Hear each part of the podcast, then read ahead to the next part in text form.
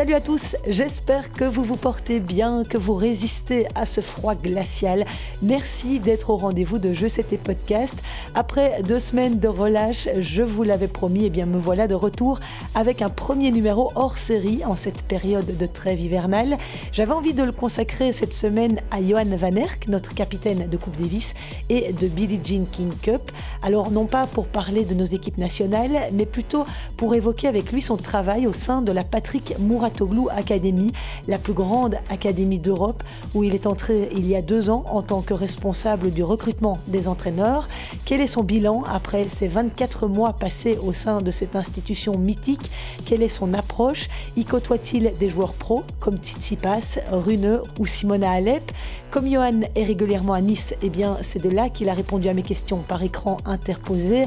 Et il y aura aussi plein d'autres sons dans ce podcast. Vous entendrez David Goffin qui tire le bilan de sa saison 2022, Olivier Jeunhomme de la Justine Hénin Academy, ex-coach de Clara Towson, qui est en route vers un nouveau challenge. Il nous en parlera. Et puis Philippe Dehaze nous précisera aussi le rôle qu'il va jouer aux côtés de Great Minon. Et en fin d'émission, je vous donnerai quelques infos en bref tombées ces dernières semaines parce qu'il s'en passe aussi des choses au mois de décembre. Mais pour l'heure, je vous laisse donc en compagnie de Johan Van Erck. Excellente écoute.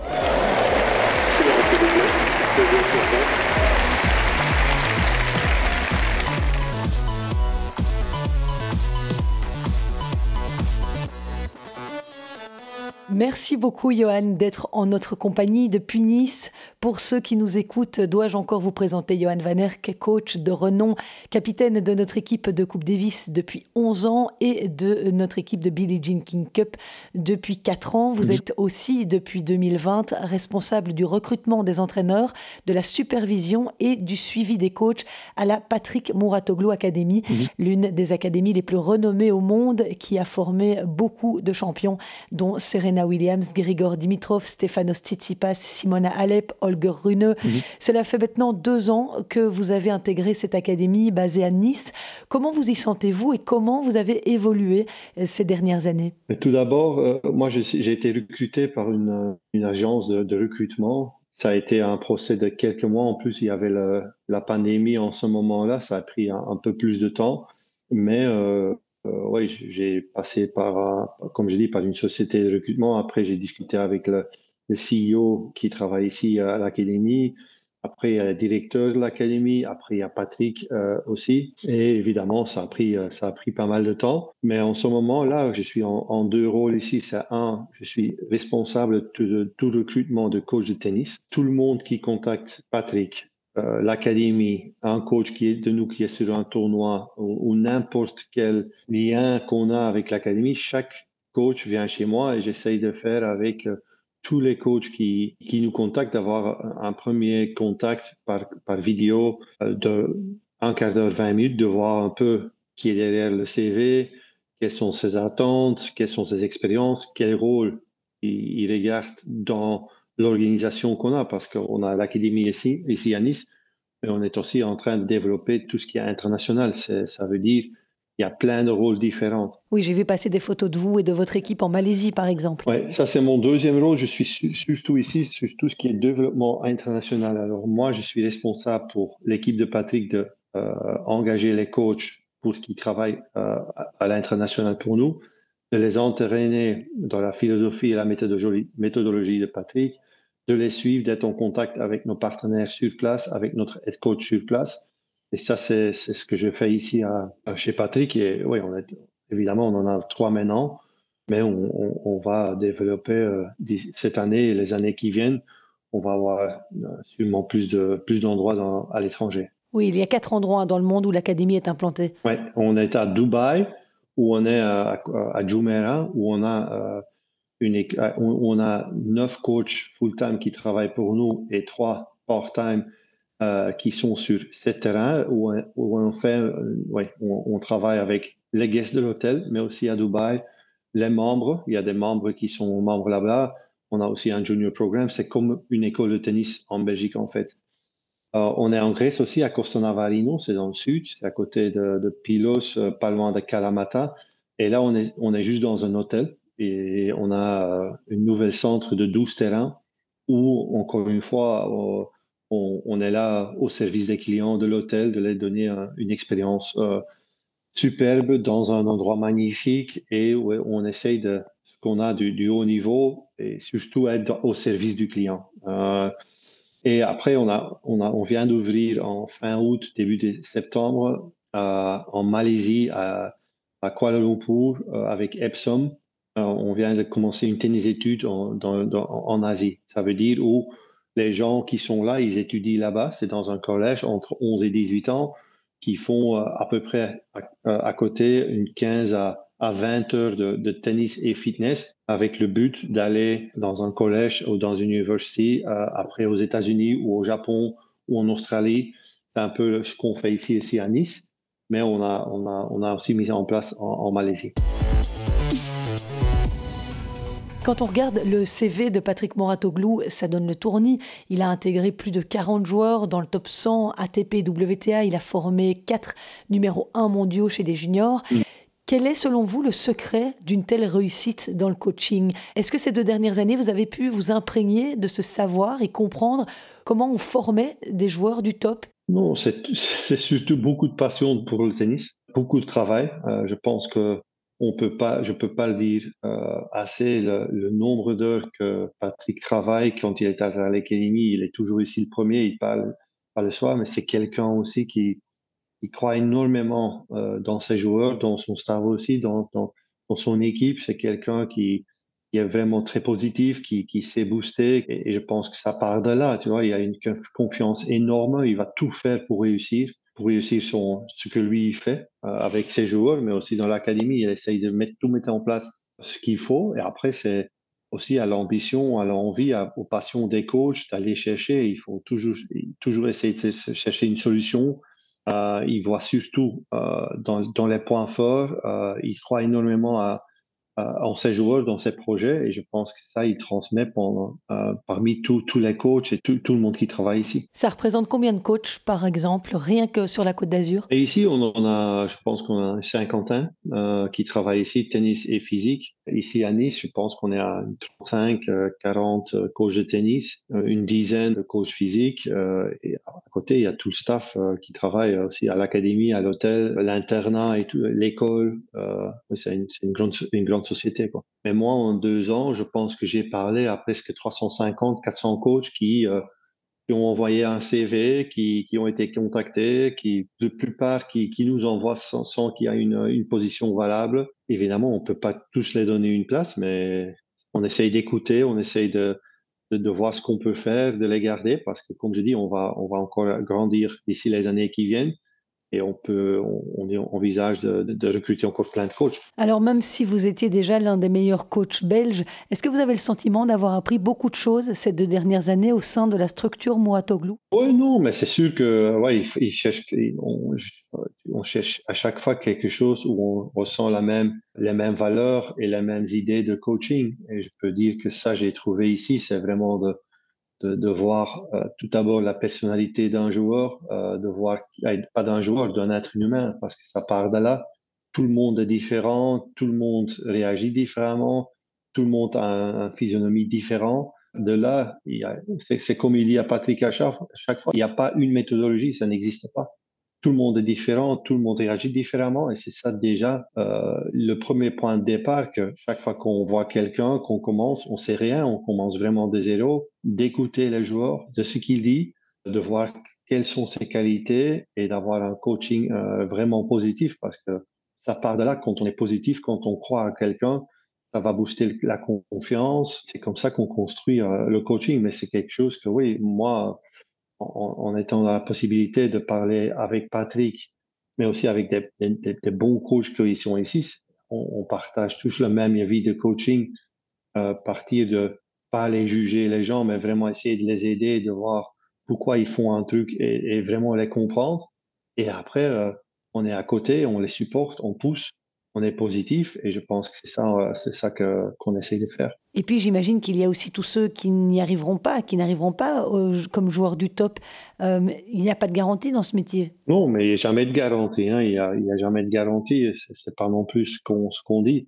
On a aussi euh, beaucoup, beaucoup de joueurs qui sont ici, qui ne sont pas là pour devenir joueurs pro. Il y en a, on a plus que chaque année, on a entre 25 et 35 joueurs ou joueuses qui vont aux États-Unis euh, au collège, à l'université. Tu vois, c'est, on a tout mis en place ici que chacun a chassé ses rêves. On essaye de, tout faire pour que c'est possible. On a les terrains, on a les coachs, on a le staff et on a, je pense aussi l'expérience, le know-how. Et après, c'est, c'est sûr que pas tout le monde passe. C'est impossible, mais nous, on essaye juste de, voir ce que les gens veulent, ce que le joueur ou la joueuse veut, de mettre en place que eux, ils ont tout en main de chasser leurs rêves et de faire le mieux possible. C'est ça qu'on met en place. Et est-ce que ce passage par les universités américaines que vous évoquez justement, où les jeunes peuvent jouer au tennis tout en poursuivant leurs études supérieures, est-ce que ce n'est pas justement là la clé, le chemin à emprunter? Est-ce qu'il ne faudrait pas essayer de développer ce type de structure chez nous en Europe? C'est sûr, mais une autre... en toute honnêteté, je ne connais pas tout ce qui est université en France. Euh, maintenant, je pense que le système euh, qui est mis en place aux États-Unis, c'est un système magnifique pour les jeunes. On peut faire du sport, on peut étudier, parce qu'il y en a beaucoup qui ne réussissent pas euh, en étant professionnels de tennis. Et je pense que c'est vraiment quelque chose de très, très bien ce qu'ils ont fait aux États-Unis. Euh, c'est sûr qu'on doit essayer, on doit regarder cela et voir si on peut faire quelque chose. Mais encore une fois, je ne vais pas me prononcer sur les écoles, les universités ici en France ni en Belgique parce que je ne connais pas, je ne connais pas assez. Je sais juste que euh, ce qui a été mis en place aux États-Unis, je pense que pour beaucoup, beaucoup de joueurs, même pour devenir professionnel, ça peut être pas mal de passer par là, avoir des études, de, se donner de temps pour développer et après revenir dans, dans le circuit pense que c'est vraiment une, une, euh, une, très belle opportunité pour, tout, tout, le monde qui aime le sport. Mais il y a aussi des étudiants, environ 200 je pense, euh, qui font le tennis études à l'Académie Patrick Moratoglou. Il s'agit seulement de l'école secondaire alors? Oui, là il y a aussi entre 11 et 18, parce qu'après, encore une fois, comme je dis, ou bien tu as, tu as deux grands programmes, c'est le Pro Team. Pro Team, c'est en fait, comme, comme dit le nom, c'est pour devenir un professionnel. À côté, on a le tennis études où il y a le plus de gens qui sont là pour étudier et faire du sport en même temps. Et après, de voir est-ce qu'on va aux États-Unis ou pas. Et euh, oui, c'est entre 11 et 18 à plus ou moins. Et après, il y en a sûrement qui restent ici, qui deviennent pro, qui sont là pour devenir pro, mais et qui sont là après leurs 18 ans. Mais la plupart des, des joueurs qui sont là, c'est entre 11 et 18. D'accord. Et on sait à quel point le réservoir de champions qui émane de la Patrick Mouratoglou Academy est riche. Il y a notamment Stefanos Tsitsipas, Simona Alep, Holger Rune, qui est une des révélations de cette année avec sa victoire au Masters de Paris. il a terminé l'année aux portes du top 10, numéro 11 mondial à 19 ans. Est-ce que ce sont des gens que vous côtoyez régulièrement? Oui, ils sont là, ils sont là souvent. Euh, Stefanos, euh, il a deux apparts ici euh, sur l'Académie. Holger, il est là maintenant, il vient de de partir, mais avant de partir à Dubaï, il vient, il vient encore ici. Simona, elle était là, elle était là aussi euh, toute l'année. On a aussi Dani Medvedev qui est là tous les jours. Là, on a Pavlyuchenkova qui est là tous les jours. Oui, c'est sûr qu'on on les croise. Ils, sont là, ils mangent avec les, étudiants dans, dans le cafétéria. Euh, non, c'est vraiment une atmosphère qu'ils sont très, très accessibles. Tout le monde peut aller les voir s'entraîner. Et euh, non, c'est vraiment gai de les voir ici, comment ils travaillent, en inspirant les jeunes. Euh, c'est vraiment, vraiment top, je pense. Et vous, en tant que consultant pour cette pro team, quel est votre rôle par rapport à eux? Mais, Moi, honnêtement, en ce moment, je, suis, je, travaille plus avec les coachs. Je ne travaille vraiment pas avec, euh, avec les joueurs. Je suis plus en contact avec les coachs. Quand il y a un souci, ils viennent me voir ou j'essaye de donner un peu de mon expérience que j'ai vécu dans le passé, de, donner mes sentiments, comment ils peuvent progresser avec leurs joueurs. C'est un peu ça, mon rôle. Maintenant, je, pense que sur le terrain, c'est surtout le coach qui doit, qui doit être en charge, qui doit euh, mener les entraînements. Mais si je peux aider, si c'est comme ça que je travaille, c'est de travailler avec les coachs, de discuter avec eux, de demander un peu ce qu'ils ressentent, comment ça va, et après de donner un, petit avis euh, si je peux. Et si je ne peux pas, je leur dirai aussi. Euh, il y en a ils font un, super travail. Non, c'est sûr que c'est un rôle qui me plaît et euh, j'essaye de continuer encore un, tout petit peu quand même. Et ce sont des coachs qui sont d'office sur le circuit? Ça dépend du rôle. Ça dépend du rôle. Il y en a qui vont sur le circuit, il y en a qui sont qui font des futurs, il y en a qui font des ITF, des grades 5, mais il y en a aussi qui restent tout le temps ici en tennis études et qui sont des coachs qui sont jeunes, qui veulent progresser à un coach devenir de haut niveau, mais qui n'ont pas eu l'expérience d'être un joueur top 100 ou top 150, top 200, mais qui sont des gars qui sont super motivés d'arriver à, un haut niveau de coaching ou ici chez Patrick, euh, on peut avoir toutes les occasions. Si, si un coach qui vient et dit, écoute, moi je veux un jour coacher une finale de Grand Chelem,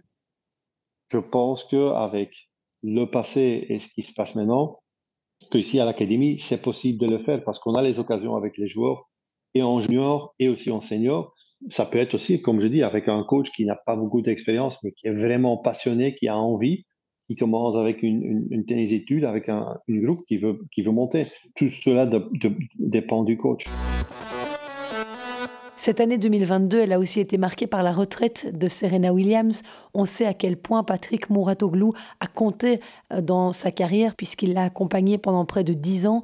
Elle a remporté depuis sa collaboration avec Mouratoglou deux fois Wimbledon, trois fois l'US Open, deux fois Roland Garros, deux fois l'Open d'Australie et trois Masters féminins ainsi que la médaille d'or olympique en simple et en double à Londres. Mhm. Est-ce que cette fin de carrière a eu un retentissement spécial sur l'académie en France? Oh, en, tout en, toute honnêteté, je, ne sais pas très bien. Tu vois, elle a été quand même beaucoup aux États-Unis. Il y avait la pandémie. Tu vois, euh, c'est sûr que Patrick était beaucoup en contact. C'est sûr que c'est une grande championne. Mais comment ça s'est juste passé Honnêtement, je ne suis pas vraiment au courant. Après, Patrick a assez vite euh, commencé avec Simona, avec Holger. Et euh, l'académie, ça, tourne. Quoi. Il, il faut que, on continue à travailler.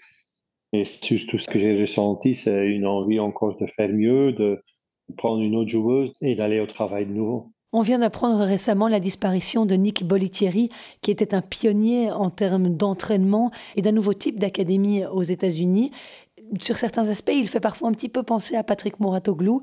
Est-ce que vous avez côtoyé Nick Bolitieri dans votre carrière? Non, non, je, l'ai vu, mais j'ai jamais eu vraiment une discussion avec lui. Mais ça reste quelqu'un qui a mis euh, le tennis coaching, euh, de, créer une académie en tennis qui, a commencé cela. Ça reste quelqu'un qui a marqué le tennis euh, international. Ça, c'est sans doute quelqu'un qui a coaché énormément de bons joueurs et je pense que c'est une, grande perte pour le tennis. De l'autre côté, après, euh, son rêve, je pense, de, voir évoluer le tennis, les académies et tout ça, je pense que là, il doit être fier de ce, ce que lui, il a créé aux États-Unis, à Floride.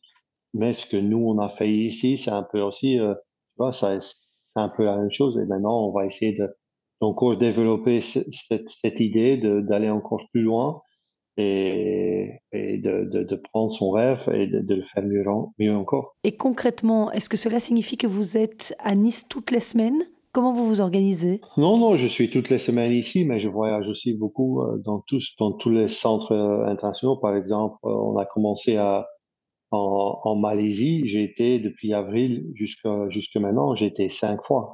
Chaque fois au moins dix jours on essaie vraiment de, mettre la qualité qu'il y a ici à Nice, de le mettre là-bas. Ça veut dire aussi qu'il faut aller sur place, il faut aller euh, former les coachs, entraîner les coachs, mettre en place une méthodologie, mettre en place euh, tout ce qui est nécessaire, tout ce que nous, on, estime euh, nécessaire pour donner la qualité aux gens. J'ai été deux fois à Dubaï, j'ai été en Grèce.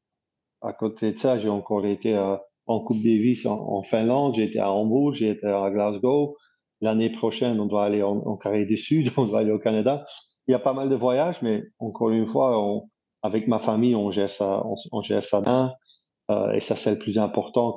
je me sens très content dans ce que je fais ici à, chez Patrick et son équipe. Avec ma famille, ça marche très bien. C'est ça que je pense qui est le plus important. Vous habitez encore en Belgique ou bien vous habitez en France, euh, Constant Non, non, j'habite encore en Belgique.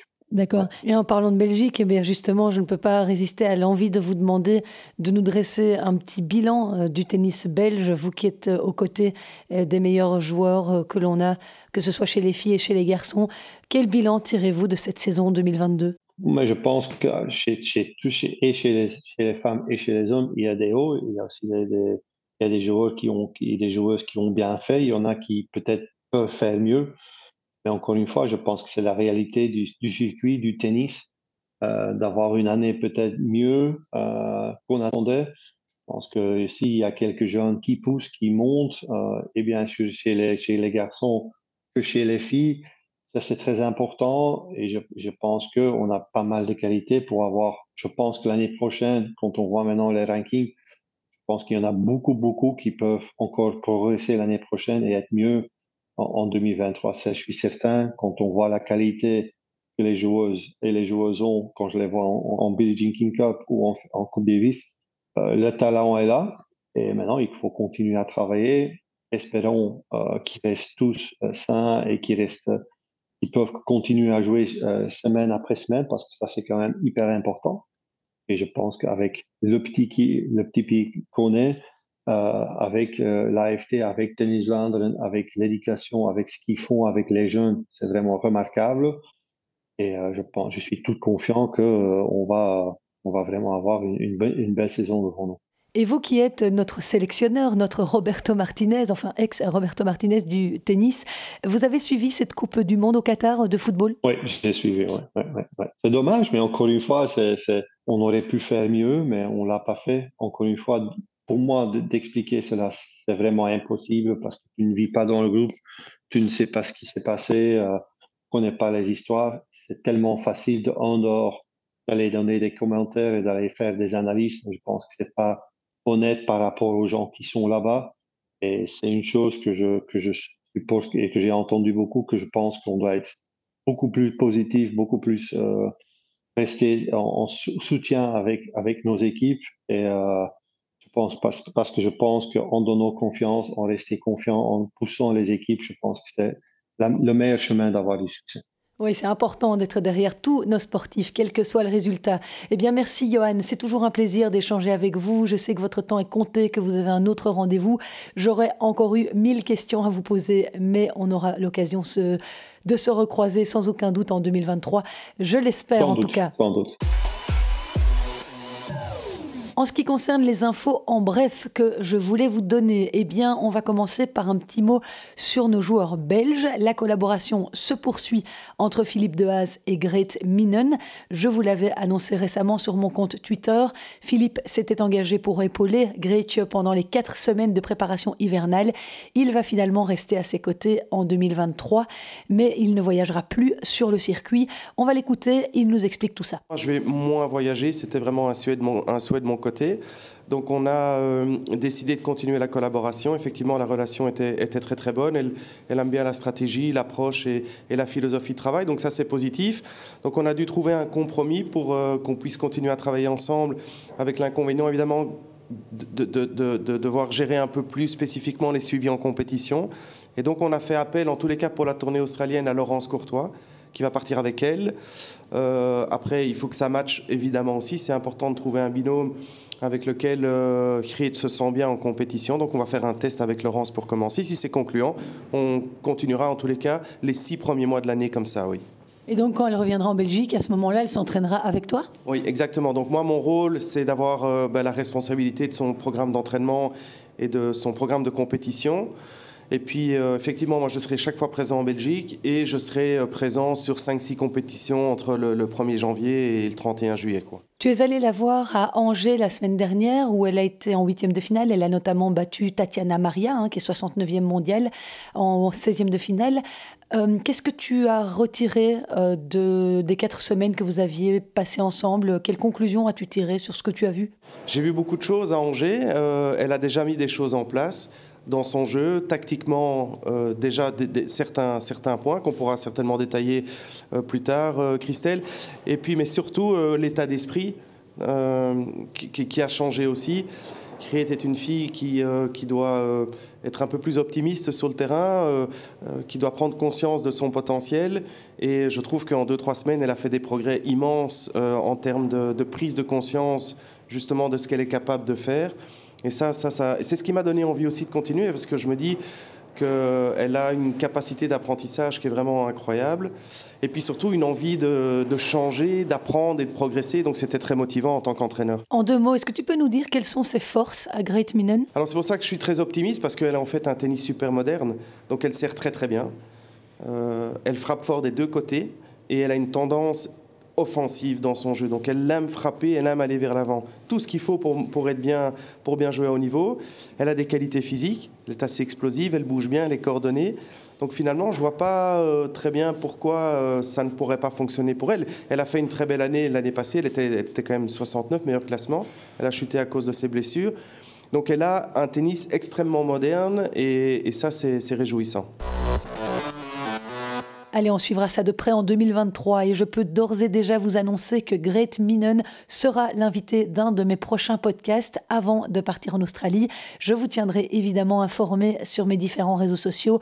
N'oubliez pas d'aller vous abonner si ce n'est pas déjà fait. Un petit mot également concernant Alison Van Oudvank qui s'est blessée au dos dans ce même tournoi d'Angers. Une blessure qui l'a quelque peu diminuée lors de son premier tour, même si cela n'enlève rien au mérite de Magali Kempen, autre joueuse belge classée 210e à la WTA, victorieuse donc de ce duel belgo-belge, 6-3, 3-6, 6-3. Magali Kempen qui fait une très belle fin de saison sur le circuit secondaire. Elle manque de régularité parce qu'elle a souvent été blessée, mais là elle s'est renforcée, elle a l'air de bien revenir à 25 ans, c'est plutôt encourageant. Espérons que ces résultats se poursuivent la saison prochaine. Quant à Alison Van Oudvank, eh bien il faut espérer que cette blessure au dos qui lui a déjà gâché une partie de la saison hein, ne soit pas trop sérieuse parce que l'Australie, c'est dans deux semaines. Et puis j'espère aussi qu'elle viendra enfin, Alison, à mon micro en 2023. L'invitation est lancée. Des nouvelles également de David Goffin. Il a débuté sa préparation pour la saison 2023 mi-novembre avec quelques séances d'entraînement en Belgique. Et la semaine passée, il participait pour la quatrième fois au tournoi exhibition de Caen en France. Il s'est incliné en demi-finale mardi soir face à Roberto Bautista Agut, 21e mondial. Défaite 3-6, 4-6. La veille, David Goffin avait battu Adrian Manarino, 46e joueur à l'ATP, 6-4, 6-4. Et c'est finalement le Danois Holger Rune, dont on parlait tout à l'heure avec Johan Van Erck, qui a soulevé le trophée euh, dans cet Open de Caen après avoir battu en demi-finale Richard Gasquet 7-6, 6-1 et en finale Roberto Bautista Agut 6-0, 6-4. Ah, il enchaîne les victoires. Hein. Holger Rune, la semaine d'avant, il s'était déjà imposé dans un tournoi exhibition à l'Open Marcal Bourg de Péage, également en France. Finale remportée face à Alex de Minor après avoir sauvé une balle de match d'ailleurs. Il annonce donc déjà la couleur pour 2023, le jeune Danois. Il est en feu. Quant à David Goffin, il était satisfait de son tournoi à Caen, à trois semaines de l'entame de sa saison 2023. Ce sera, je vous le rappelle, le 31 décembre à Perth contre le Bulgare Grigor Dimitrov dans le cadre de la United Cup, compétition à laquelle prendra également part notamment Elise Mertens. David Goffin a tiré un bilan de sa saison 2022. Je vous propose de l'écouter. Si je devais résumer ma saison, euh, bah oui, je dirais qu'elle a été euh, inconstante. Euh, c'est sûr que voilà, je termine à la, on est aux alentours de la 50e place mondiale. C'est pas, euh, c'est pas ma meilleure des saisons, ça c'est sûr. Mais en tout cas, il y a eu du positif, il y a eu des bonnes choses, il y a eu euh, encore un titre sur terre battue, il y a eu euh, des bons passages, des très bons matchs. Euh, il y a eu la victoire sur un numéro mondial, Alcaraz. et puis quart de finale évidemment à, Wimbledon, qui ne compte pas, ça faut pas l'oublier. Donc je termine à 50e place mondiale, mais c'est un quart de finale quand même qui ne, qui ne compte pas au niveau des points, donc je serai certainement euh, sûrement plus haut euh, grâce à ça. Donc au final, il faut retenir vraiment le positif. Euh, mais c'est vrai que je n'ai pas l'habitude de faire des saisons autant d'anti comme ça, avec pas mal de premiers tours et, et de bonnes choses dans l'autre sens, avec un niveau de jeu variable. Donc c'est à moi de travailler là-dessus et pour euh, élever mon niveau euh, moyen pour que euh, pour que des matchs comme je crois qu'il y en a on, les a comptés avec Germain. Mon coach il y a une dizaine de matchs que j'avais en main et par le manque de confiance ou un petit peu la, panique ou ou le stress dans certains moments qui m'échappe complètement alors que je devais largement gagner. Donc c'est ça si on compte Wimbledon et qu'on compte ben on va dire une dizaine de matchs qui m'échappe, euh, on va dire ça comme ça. Euh, c'est une toute autre saison et euh, probablement avec de la confiance. Donc voilà, faut que je, vais m'accrocher. Ça c'est sûr. Je suis très motivé. Il n'y a pas de pépin physique. J'ai recommencé ma ma pré-saison après les vacances. Pour le moment, voilà, je touche du bois. la préparation se déroule bien. Donc voilà, on va préparer maintenant le la United Cup qui sera le premier tournoi de l'année. Ça va être sympa avec Elise et les autres joueurs, et Zizou, Allison. Et préparer l'Australie. Donc voilà, entre, entre la Belgique et Monaco. Donc tout ça, j'espère que ce se déroulera à perfection avec beaucoup de physique d'ici là et on va aller crescendo vers vers le, de plus en plus de tennis et diminuer le physique jusqu'à partir en Australie. Donc voilà un petit peu le, le bilan de, de cette saison. Il euh, n'y a pas de changement euh, dans mon staff. Euh, toujours euh, kiné, euh, entraîneur et préparateur physique sont toujours les mêmes. Donc voilà un petit peu le, le bilan comme ça sur ma saison. Et cette information à présent concernant un coach belge, Olivier Jeunhomme, que vous avez déjà entendu à plusieurs reprises dans mon podcast. Il s'est séparé de la jeune danoise Clara Towson, 19 ans, qui évoluait à l'académie de Justine Hénin. En trois ans, il lui a permis de grimper de la 267e à la 33e place mondiale. C'était en février de cette année son meilleur classement. Maintenant, elle est retombée au-delà de la centième place à cause de blessures. Mais avec lui, elle a également remporté deux titres sur le circuit WTA en 2021 à Lyon et Luxembourg. La jeune femme est retournée s'entraîner au Danemark. Olivier Jeunhomme va désormais coacher Lulu Sun, joueuse suisse classée 288e. Il nous la présente. C'est une joueuse euh, suissesse d'origine néo-zélandaise qui euh, a toujours voulu allier études et, et, sport de haut niveau. Et c'est essentiellement euh, ça qui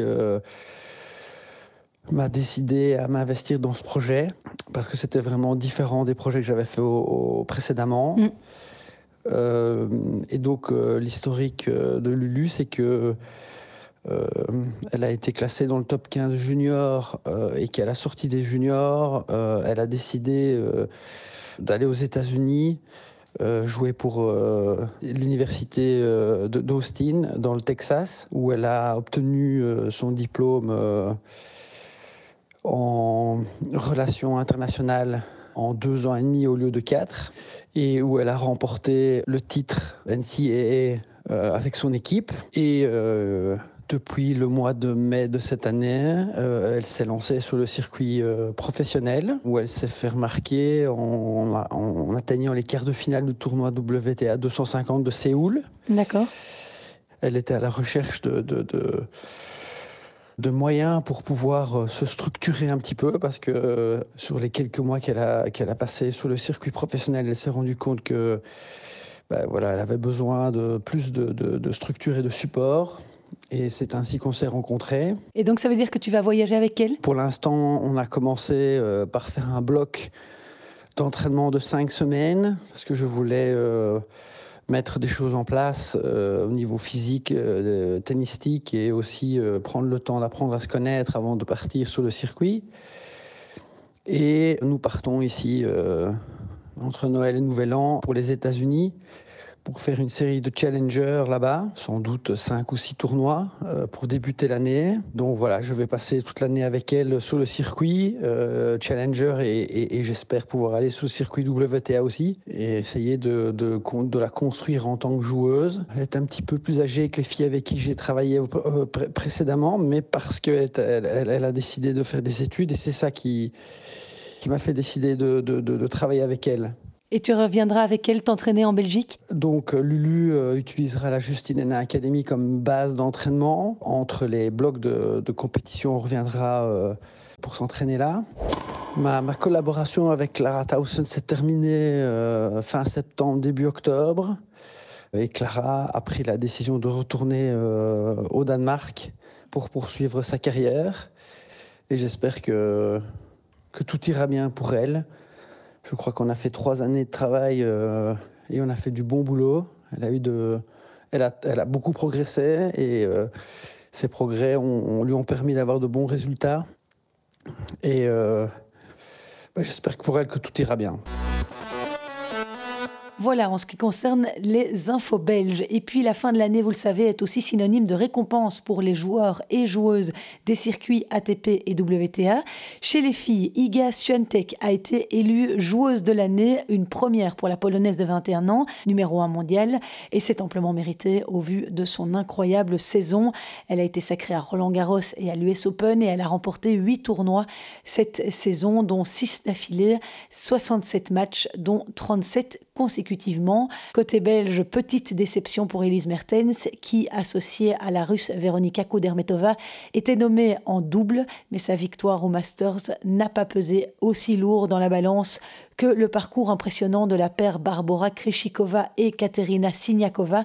Les Tchèques ont remporté trois titres en Grand Chelem cette saison, l'Open d'Australie, Wimbledon et l'US Open. Elles sont lauréates pour la deuxième année de suite. D'autres prix ont été remis, notamment celui de la joueuse ayant réalisé la meilleure progression de l'année. Il est revenu à la brésilienne Beatrice Haddad Maia, 26 ans, 15e mondiale. Elle avait débuté l'année à la 83e place. L'espoir de l'année est la chinoise Zhen Qinwen, 20 ans, 27e mondiale. L'allemande Tatiana Maria, 35 ans, a elle été récompensée du trophée du comeback de l'année. Enfin, David Witt, l'entraîneur de l'américaine Jessica Pegula, 3e mondiale en simple, a été désigné coach de l'année. Côté masculin, le croate Borna Koric a remporté le prix du joueur ayant effectué le retour le plus impressionnant de la saison. Sur la touche pendant plus d'un an en raison d'une blessure à l'épaule, ce joueur de 25 ans était retombé à la 278e place mondiale. Il termine la saison au 26e rang, notamment grâce à sa victoire lors du Masters 1000 de Cincinnati, une récompense amplement méritée donc. Le Danois Holger Rune est quant à lui la révélation de l'année après sa victoire au Masters de Paris-Bercy. L'Espagnol Juan Carlos Ferrero, mentor de Carlos Alcaraz, a reçu le prix du coach de la saison. Il l'a effectivement aidé à gagner cinq titres en 2022, dont l'US Open, et a terminé la saison à la place de numéro un mondial. Et puis, Rafael Nadal a lui aussi été récompensé, mais par les fans. Il est le joueur préféré de l'année.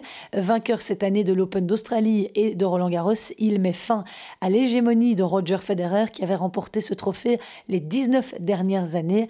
Voilà un nouveau prix dans l'escarcelle de Rafa qui a aussi annoncé la création d'une chaîne d'hôtels avec le groupe Melia, un des géants du secteur. L'objectif est d'ouvrir une vingtaine d'établissements d'ici 5 ans. Et on reste en Espagne avec la passation de pouvoir pour le capitaine de l'équipe espagnole de Coupe Davis. La fédération a annoncé qu'elle avait décidé d'un commun accord avec Sergi Bruguera de mettre un terme à son mandat. Bruguera, bientôt 52 ans, a remporté la première édition de la Coupe Davis dans son nouveau format, c'était en 2019.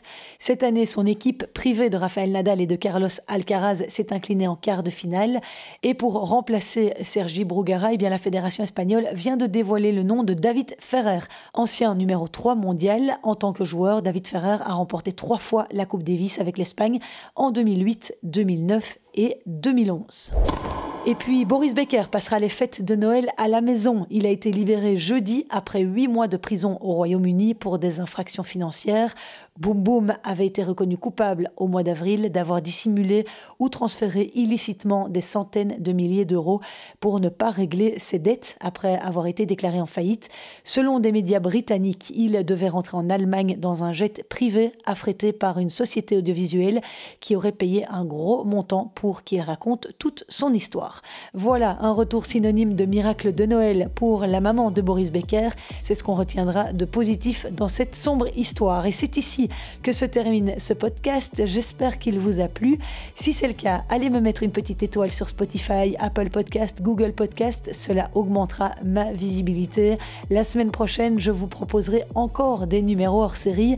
Je vais aller à la rencontre de Marina Zanevska, de Great Minen et de Diego De Coman, freestyler aux milliers d'abonnés parti récemment dans un collège au Massachusetts. Plein de belles choses pour vous gâter à Noël avant que la saison recommence. Soyez au rendez-vous sur mes réseaux sociaux pour ne rien manquer. Merci encore d'avoir été au rendez-vous. Ciao